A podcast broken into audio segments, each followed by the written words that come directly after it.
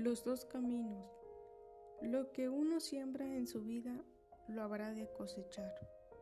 Los que observan la ley de Dios tendrán la felicidad en esta vida y en la otra.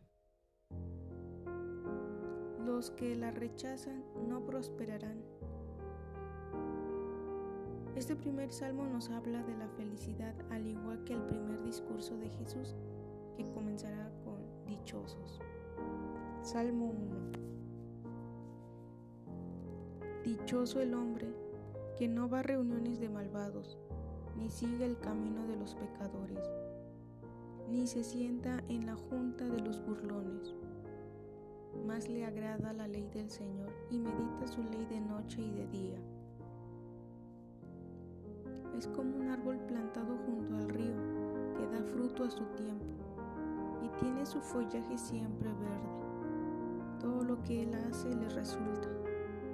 Sucede así con los impíos, son como paja llevada por el viento.